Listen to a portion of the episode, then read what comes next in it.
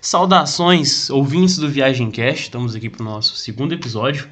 Quem vos fala é o Vitão, o seu motorista nessa grande viagem, e do meu lado, Ismael. Fala aí, Ismael. Qual é, Vitão? Qual é, galera que tá ouvindo o nosso podcast? Mais, um, mais uma vez, prazer em estar participando desse projeto aí.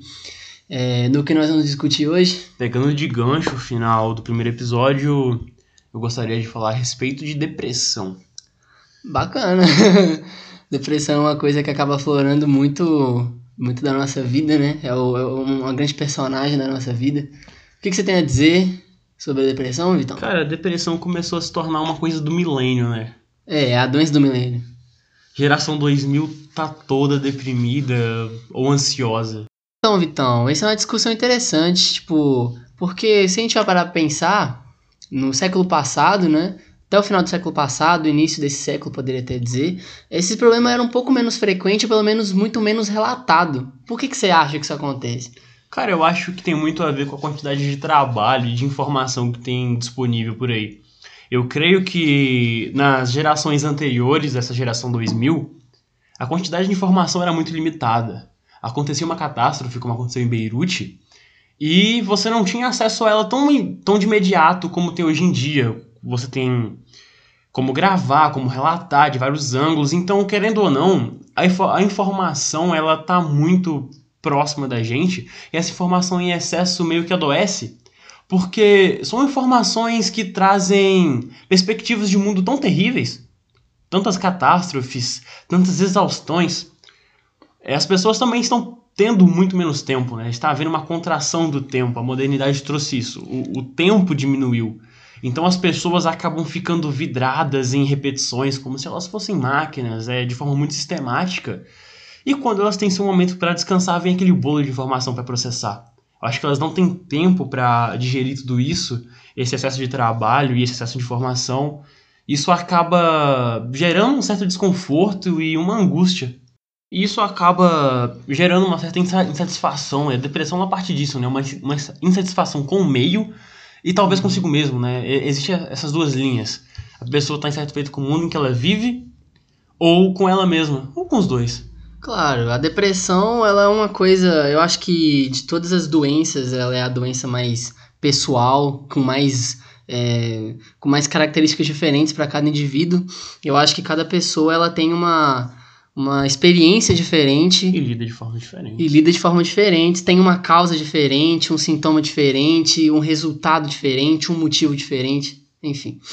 Mas no fim, o desânimo, a angústia e o peso que a pessoa sente é meio que comum para todas, todas essas pessoas que têm essa doença. Sim, eu concordo. É, eu converso às vezes isso com a minha família, que eu tenho alguns familiares bem mais velhos e eles têm essa cabeça mais retrógrada de ah, depressão é frescura, né? E toda essa Realmente, questão. Dizem que depressão é falta de Deus. Falta de Deus, falta de. é, é, é, é frescura, é, falta de força. Não, você não pode ter depressão, não. Olha a gente passando fome, não sei o que, não sei o que. Gente, a vida de cada um é relativa demais.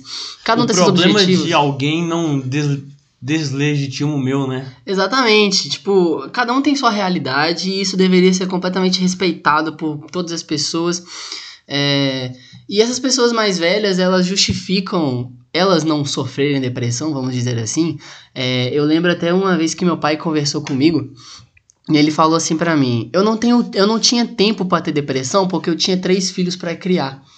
E eu acho que entra um pouco no que você disse nesse sentido, porque eu acho que por as pessoas terem muitas responsabilidades e muitos trabalhos e muitas funções que dependiam muito delas próprias, elas tinham tanto pouco tempo para pensar no que a vida dela estava, porque assim, uma coisa é você agir, outra coisa é você refletir. Quando você apenas age, age, age, você parece praticamente um robô. Você não para para pensar o que, que você está fazendo, a realidade e, e, e, o que de fato aquilo está representando para você. E eu acho que hoje em dia, como nós temos essa possibilidade, a possibilidade de poder pensar, porque nós estamos na era da informação, a gente está recebendo informação a todo instante e não só isso, a gente está conseguindo é, filtrar o nosso tempo em várias atividades diferentes, incluindo lazer. E quando nós nos damos conta de que boa parte da nossa vida está sendo dedicada a coisas que a gente não gosta de fazer, porque nós somos simplesmente obrigados a fazer, e não só por isso, claro, tem vários outros motivos, mas é um grande motivo para depressão hoje em dia, essa é, é, você não poder realmente escolher o que você quer fazer muitas das vezes, porque é impregnado na sua cabeça que você tem uma função e você não precisa. Você, quando reflete sobre essa função, sobre o que você está fazendo, como você está fazendo, aquilo às vezes te entristece demais, porque não é aquilo que você quer realmente. Mas você também não acha que a depressão acabou se tornando também um produto da cultura pop? Por que cultura pop? Porque durante um tempo é, se você entrasse em redes sociais, você é, via muitas pessoas enaltecendo a depressão como um estilo e não como uma doença propriamente dita. Acabou se tornando legal ter depressão. E você via muito isso por parte de jovens, para 13, 14, 15, 16 anos. E isso acabou, sei lá, banalizando de certa forma a depressão, ou você não acha isso? Cara, é a tal da glamourização. Romantização. Romantização do sofrimento, né? Tipo, aparentemente as pessoas, elas. Não tô dizendo todas, não vou generalizar, claro, mas essas pessoas eu acredito que quando elas ficam é, exibindo tanto isso, elas querem atra atrair mais atenção das pessoas do que realmente relatar o que ela tá sofrendo. Ou você não concorda? Eu concordo em parte, mas eu creio que muitas vezes isso é mais porque se tornou legal. Não acho que se tornou legal. Porque meio que associaram isso ao novo gótico. Eu acho, eu, eu acho que você percebe isso, que as pessoas adotaram não só um estilo de falar as coisas ou de se expressar de uma maneira mais triste e romantizar o sofrimento, mas começaram a adotar, por exemplo, o preto na vestimenta como um luto, tentando dar esse aspecto de tristeza para a pessoa. Ah, eu não acredito que seja porque seja legal. Eu acredito, sendo bem sincero, que as pessoas elas romantizam o sofrimento delas para elas tentarem justificar para si mesmo por que elas não estão conquistando o que elas querem. E isso para mim bate muito nessa tecla de ah, é, eu, eu, eu, vou, eu vou tirar uma nota ruim na prova, mas é porque eu não estudei. Aí a pessoa vai falar, tipo assim, nossa, e aí, você tá preparado pra prova? Não, eu não estudei, eu não tive tempo, e não sei o que, porque minha vida é muito difícil, e não sei o que, não sei o que lá. Porque ela tá tentando justificar o porquê dela não conseguir alcançar o que ela tá procurando. Eu acho que entra muito nesse sentido, não porque a pessoa acha legal ter. Mas às vezes também a pessoa ela confunde muito depressão com uma tristeza passageira. Sim, concordo, eu acho que é exatamente isso. Que ela sofreu alguma coisa ocasional Uhum. ficou decepcionada consigo ou com alguma situação, se colocou na posição de triste e se autodiagnosticou com depressão. Pois é, mas assim. É... Mas a gente sabe que depressão clínica é uma coisa muito diferente. É uma coisa completamente diferente. E não é pra falar a verdade, eu acho que o problema da depressão fica extremamente longe dessa questão de ah, a pessoa tem ou não depressão, a pessoa tá tá, vamos dizer assim, querendo mais chamar atenção ou tentando apenas justificar alguma falha dela. Eu acho que o principal problema da depressão que a gente vive é a ignorância. De fato. Porque a ignorância sobre a depressão causa o que, o, talvez um dos maiores problemas do século, que é o próprio suicídio, cara. Você, você tá num ambiente familiar onde sua família não consegue compreender o que você tá passando. Porque a depressão a gente não escolhe ter, gente. Ninguém escolhe ter depressão. A gente só apenas tem porque aconteceu alguma coisa é, na nossa vida, estamos insatisfeitos com alguma coisa, depressão nada mais é do que um problema no humor. E esse, e esse problema no humor ele pode ser causado por N fatores, fatores internos, externos, é, traumas, enfim. Só que a ignorância para se tratar desse caso está causando tragédias, não só no mundo, mas em famílias, enfim, em todos os âmbitos né, sociais. Talvez às vezes as famílias, por exemplo, veem o filho ou algum parente apresentando algum quadro de depressão e acha que isso vai ser resolvido com Igreja. orações ou com tempo. Ah, passa. E muitas vezes não, muitas vezes aquela pessoa que está sofrendo com isso não se abre porque não tem a confiança dessas pessoas justamente por esse olhar meio cético quanto à doença. Pois é, eu acho que todos nós já passamos por algo desse tipo, né? Eu pessoalmente tenho esse problema enraizado na minha família. Eu sempre tive um quadro de depressão, sempre não, vamos dizer de 2012 para cá. é, eu tive um quadro de depressão muito sério em questão da minha autoestima. Eu sempre me achei muito. hum, Não, nunca me achei autossuficiente, sempre tive problemas com isso. Gosto realmente de tratar isso de várias formas, tento de ficar próximo de pessoas que tentam me apoiar, mas claro, não ficar passando a mão na minha cabeça, porque eu erro também. Eu tô dizendo de, de ficar do meu lado dentro das minhas decisões. E dentro do meu âmbito familiar, mesmo não tem isso. A minha mãe, ela não apoia, assim, 90% do que eu faço, do que eu falo, do que eu penso. E ela pensa que quando eu tô triste ou quando eu tô com algum problema, a solução é ir pra igreja. Eu já tenho uma realidade um pouco diferente. Eu apresento quadros clínicos desde 2017 por conta de coisas pessoais e, bem, que não, não vem ao caso citar. Mas quando chegou num ponto crítico, onde minha família percebeu a necessidade de um tratamento, eu tive um apoio familiar muito forte. E isso foi muito importante pra mim e me ajudou bastante, segurou muito as pontas. Por mais que seja uma coisa que vem e volte, eu sei que na minha realidade eu posso ter minha família do meu lado, o que não acontece em 90% dos Em casos. Exatamente. E você vê pessoas recorrendo ao suicídio como ferramenta de alívio. Pois é. E isso se tornou um mal gigantesco. Pois é, e você falou uma coisa interessante que é como isso é raro, você ter o apoio da família, justamente porque eu considero essa essa geração mais antiga uma geração que não vivenciou isso tão na pele como a gente está Não viveram era vivenciando. da informação. Não viveram a era da informação, mas também, é, é, sabe, essa questão de, de eles tiveram que, que- eles tiveram uma realidade completamente diferente, completamente diferente em todos os sentidos. Então, eles não conseguem compreender o que passa pela nossa cabeça. Não é como se, não é mais aquela coisa de, ah, eu era adolescente, eu sei, eu já fui adolescente, eu sei do que você está pensando agora. Não, você não sabe, porque você foi um adolescente completamente diferente A sua realidade diferente. era outra e o mundo era outro. Pois é, exatamente. É, entrando também, voltando a esse caso mais pessoal, o, o motivo pelo qual eu tenho pouco apoio familiar, eu não tô dizendo em apoio no sentido de do que eu quero ser na vida ou de decisões pessoais, eu tô dizendo justamente de não ter alguém do meu lado quando eu tenho um- algum problema, entendeu?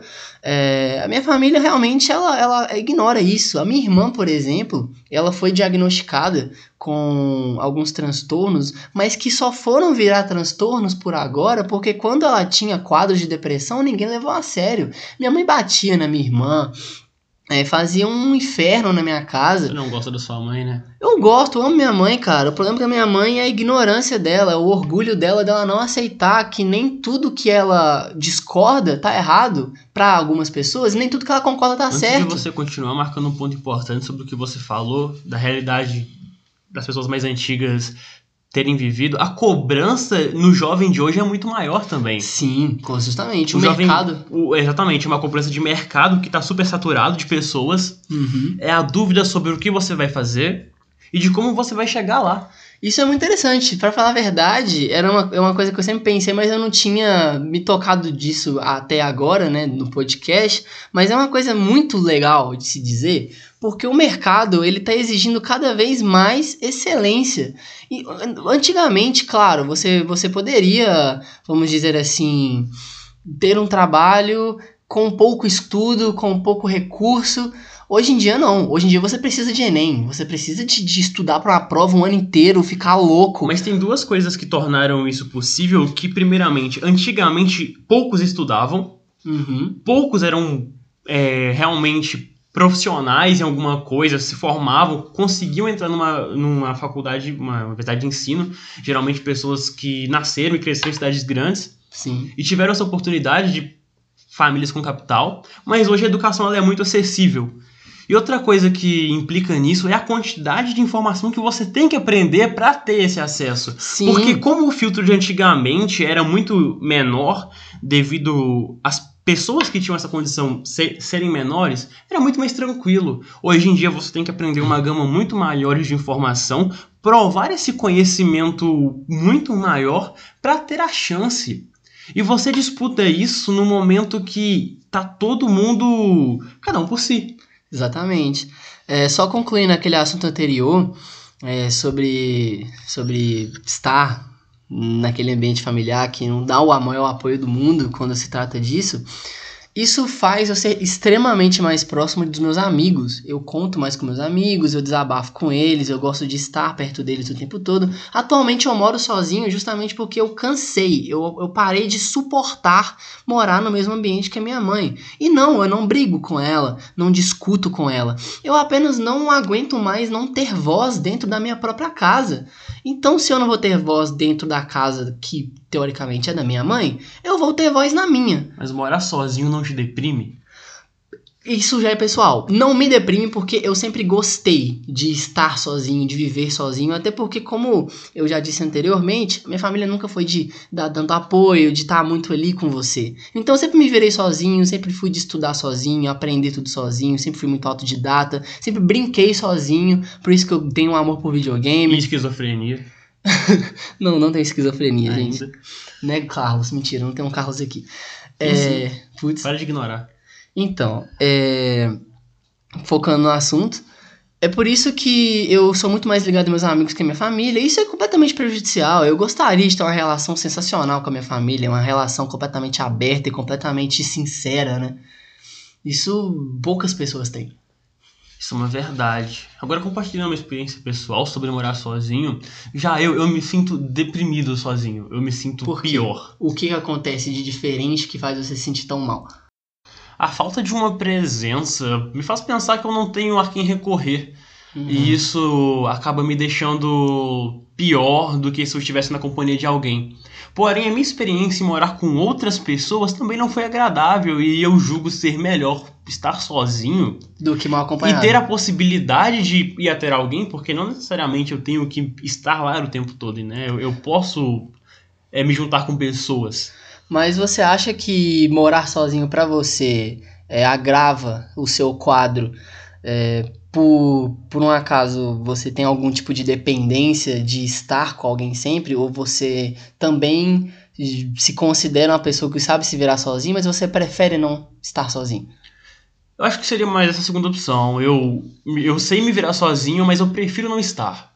Uhum, entendi. Certo. é, eu queria saber da sua opinião, pra falar a verdade, sobre um- uma questão que eu tava pensando, do que que você acha que hoje em dia é o maior causador da depressão entre os jovens? O que que você acha que hoje em dia é, é- é o é o que causa, é o que tá fazendo com que esse, essa doença fique cada vez se torna uma, uma epidemia, né? Cara, eu creio que isso vem de uma pressão psicológica, uma exigência em várias áreas. Como, por exemplo, a cobrança do jovem que ele tem pra si mesmo ser belo, ser chamativo, porque ele está Claro. competindo, entre aspas, com outras pessoas que ele julga também mais belos que ele, e isso o frustra.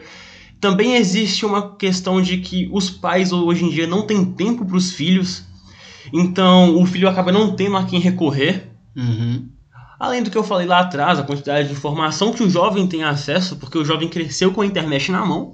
Exatamente. Porque você vê um senhor de 50 anos mexendo no aparelho, ele, não, ele vai ler notícias, mas ele vai en- en- enfrentar isso da mesma forma que ele enfrenta vendo um jornal. O que é muito diferente de alguém que passa o dia na internet sendo bombardeado de várias informações, terríveis informações. Eu, eu acredito, eu vou falar um pouquinho sobre essas três pilares principais, principais que, você falou. É, eu quero falar primeiro desse sentido da aparência, né? Desse sentido da autoestima, tipo, física, vamos dizer assim. E eu acredito que isso realmente causa grandes problemas. Eu vejo muito, por exemplo, blogueirinha no Instagram colocando um bilhão de edições na foto dela pra parecer a mais perfeita possível. Cara, E aí Instagram É o mal do século. O Instagram é, é terrível, gente. O Instagram é um câncer da internet. É, lá as pessoas não são sinceras. Eu, eu vou citar. Como é que é o nome daquele cara que fez This is America? O Donald Glover. Isso, esse cara, ele postou uma foto há um tempo atrás chorando. E aí, um monte de fã foi perguntar pra ele: o que, que tá acontecendo? Você tá chorando, sei o que, sei o que, sei o que.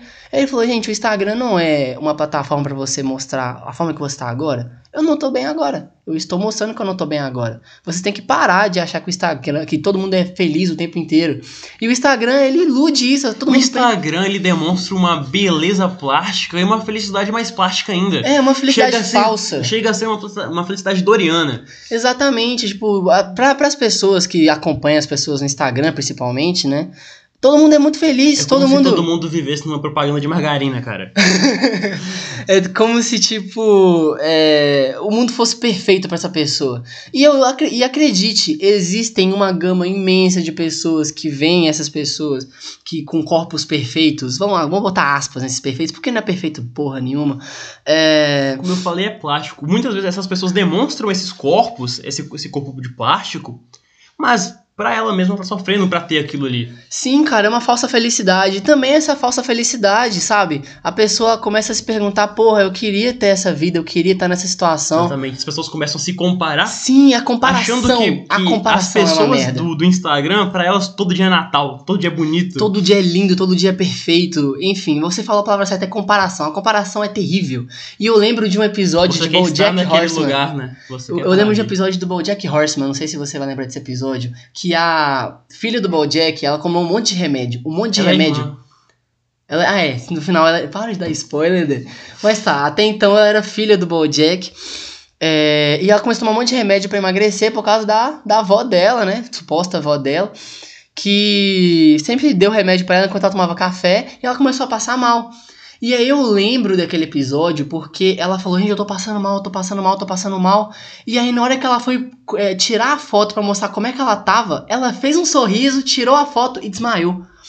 Porque ela realmente não tava bem, mas ela não quer mostrar que ela não tá bem. E é isso que acontece no Instagram. Mas é porque o que vende é o sorriso e a beleza. É o que vende, exatamente. É o que você. é- porque acaba que o Instagram, é uma opinião também própria, claro, é muito mais uma plataforma de ostentação, de mostrar o que está acontecendo. Não necessariamente você querendo causar inveja em alguém, querendo se mostrar melhor do que alguém, mas sim querendo mostrar o que de bom está acontecendo na sua vida. Isso mostra E você não gente- quer mostrar o que está acontecendo de mal na sua vida. Isso mostra pra gente que a mídia deprime.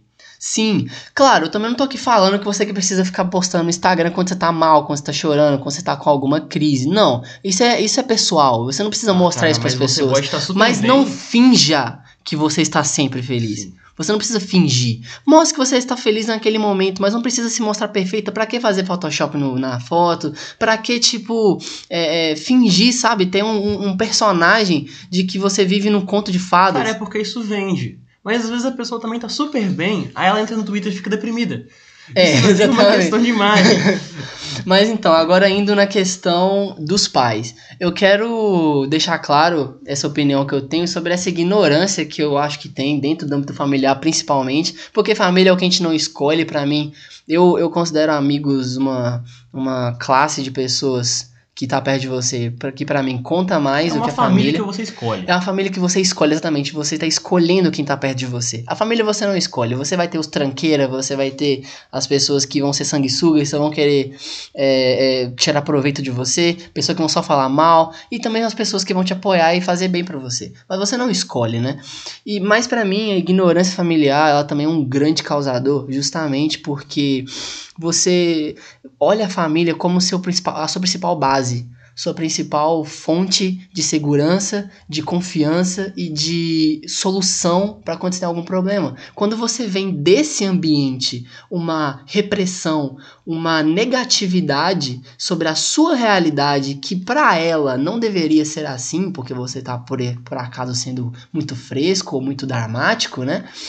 Isso, isso, isso te, te quebra no meio, porque é como se sua base não tivesse mais ali. Então, que base você vai ter?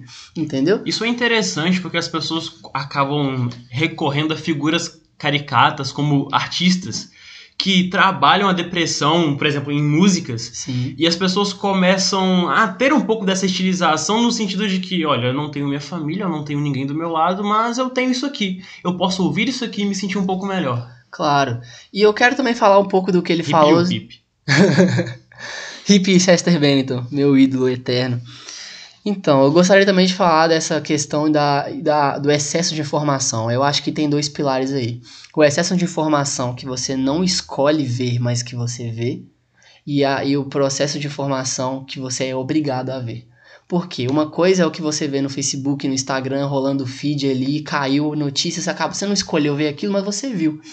Aí aquilo pode ou não causar algum problema em você, você vê aquele problema no Líbano, você vê pessoas Mas as notícias hoje em dia, por mais que você não queira vê-las, elas te induzem ao clique.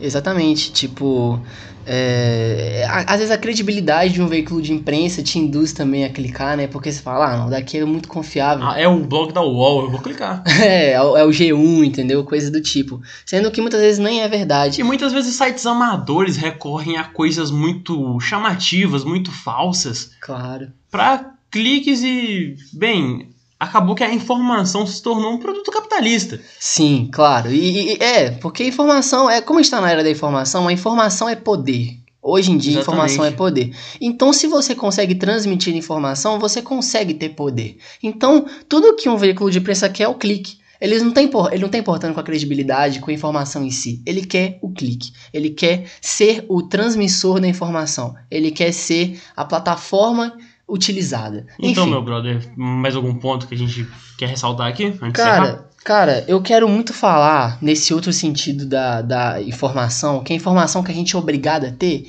que é a tal da nossa querida, entre aspas, na maior ironia do mundo, escola, não é verdade? Pra mim, o ambiente escolar é o ambiente mais repressivo do mundo é um hoje em dia ambiente tóxico. Completamente tóxico. Eu vou explicar uma coisa pra vocês, um ponto de vista pessoal. Você aprende coisa que você não precisa aprender, você é forçado a aprender coisas que você não quer aprender, você é pressionado a saber coisas que você também não quer. Por quê? Por um acaso, no final disso tudo, você quer fazer uma prova. E que se você não passar nessa prova e você não fazer uma faculdade, você não vai ser escolhido no mercado de trabalho. Ou seja, você é obrigado a ir todos os dias para um ambiente onde você está em cárcere privado, porque sim, você não pode ter a escolha de sair. Se você não tem a escolha de sair, você está em cárcere privado. Escolha disso aí você tem, mas Não você tem. é punido. Depende da escola. Você estuda no IF. No IF eu também tenho a escolha de sair. Faculdade também. Agora vai a pessoa na escola particular ou na escola pública que o cara tranca o portão Não tá nem pronto. sistema escolar só, mas também na convivência com outros alunos. Você é induzido a querer ser aceito por tudo, por Sim, todos. exatamente. Tem a questão do bullying, a questão do popular, a questão do bonito, a questão do, do E que é atrativo, do engraçado. As comparações, exatamente. Mas, cara, eu digo também muito nessa questão da pressão de Tipo- você ter que aprender. Sim, mas aí entra, por exemplo, no fato de, tipo, ah, o seu colega ele tirou 10, você tirou um 2, você é burro. Você é burro, exatamente. Eles julgam sua capacidade mental por você aprender ou não aprender um item que você vai utilizar para fazer uma prova e que muitas vezes não será usado depois disso. Exatamente. A escola, ela tá extremamente mal formulada, pelo menos no país que a gente vive, não é verdade? Eu acho que o que faz mais.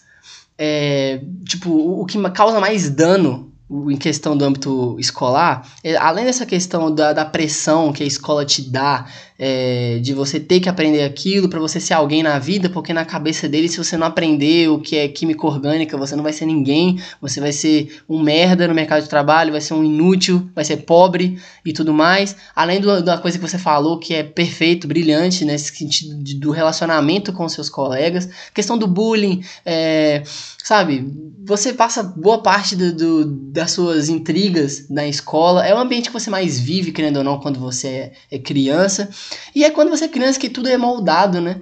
E toda, toda a sua estrutura psicológica é moldada. Então, pra mim, isso dá muito dano. E uma coisa que eu também quero dizer é que, pra mim, uma das coisas que mais causa problema, uma das, né? Não a mais, mas uma das que mais causam problema dentro do âmbito escolar é que eles não valorizam o que você realmente tem de valor.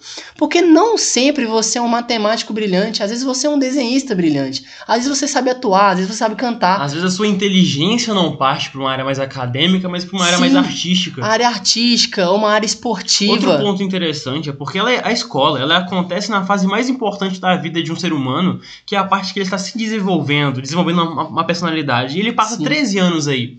Então, praticamente toda a sua personalidade, toda, todo o seu ser, ele vai ser desenvolvido ali. E com tantas cobranças, tantos comparativos, tantos pesos, acaba adoecendo essa pessoa. Sim, e o ambiente escolar, na minha opinião, ela agrega em todas as outras coisas, igual o ambiente familiar.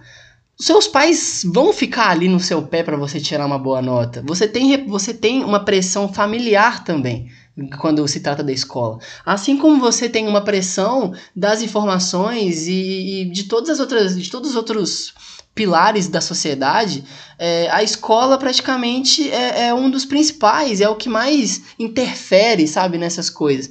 E, e, e, a, má, e a má projeção de como você exerce é, sabe, a, a, arte do ensinar, a arte do aprender, e você não valorizar o que de fato a pessoa é, o que de fato a pessoa tem de essência, faz com que ela desacredite em si mesma. Porque o que, que a escola fala? Você tem que aprender matemática e português para ser alguém na vida. Aí a pessoa tá fazendo uma obra de arte no caderno dela, um desenho sensacional, ou ela tá, tipo, cantando no banho e cantando muito bem, ou ela quer ser uma artista. As pessoas uma As dançarina. Pessoas, mas o sistema, ele não desenvolve a capacidade geral da pessoa num sentido de que ela tem mais afinidade com X e aquele X vai ser desenvolvido. Sim, é cara. tudo um, um, padrão, então todas as pessoas elas têm que ter o mesmo âmbito de inteligência. E quando alguém fala, ah não, que não existe ninguém mais inteligente que o outro, sim, existe. Em diferentes áreas, isso é inevitável. E você não deve se cobrar por não ser ou por não saber